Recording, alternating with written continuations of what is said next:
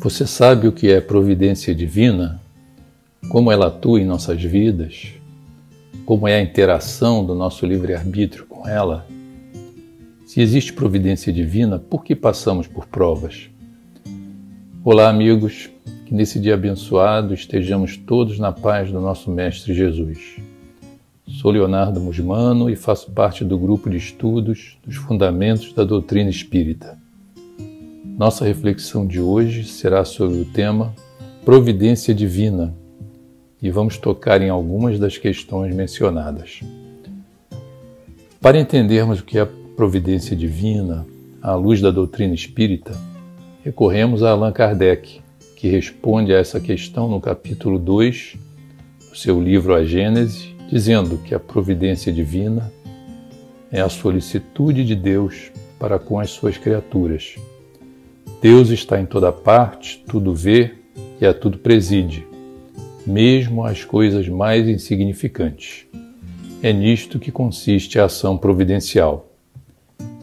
Em outras palavras, Kardec está aqui nos dizendo que a providência divina representa, dentre outros aspectos, o acolhimento, o interesse, a atenção, o amparo, o conforto, o consolo, e o auxílio na superação das dificuldades por parte do Criador em relação às suas criaturas. Leon Denis, no capítulo 40 de seu livro Depois da Morte, acrescenta ainda que ela, a providência divina, é a suprema sabedoria com que o Criador conduz todas as coisas. É o cuidado constante, é o zelo ininterrupto o anjo velando sobre o infortúnio, o consolador invisível, o farol aceso no meio da noite para a salvação dos que erram, dos que vagueiam sobre o mar tempestuoso. E é principalmente o amor divino derramando-se em abundância sobre suas criaturas. Mas como podemos relacionar a providência com livre-arbítrio, com provações, com misericórdia e justiça divinas. Podemos dizer que, a despeito da ação providencial de Deus para com todas as suas criaturas, estamos e estaremos sempre vinculados aos resultados do nosso livre-arbítrio. Kardec, comentando a questão 964 do Livro dos Espíritos, menciona que todas as nossas ações estão submetidas às leis de Deus nenhuma, por mais insignificante que nos pareça, que não possa ser uma violação daquelas leis. Continuando, Kardec diz ainda que se sofremos as consequências dessa violação, só nos devemos queixar de nós mesmos, que desse modo nos fazemos os causadores da nossa felicidade ou da nossa infelicidade futuras.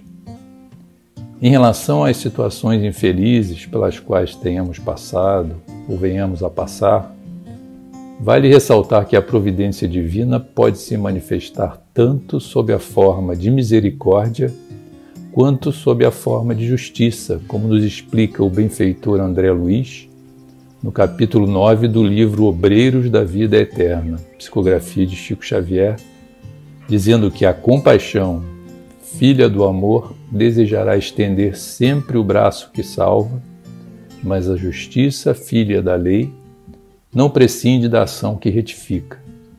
Haverá recursos da misericórdia para as situações mais deploráveis.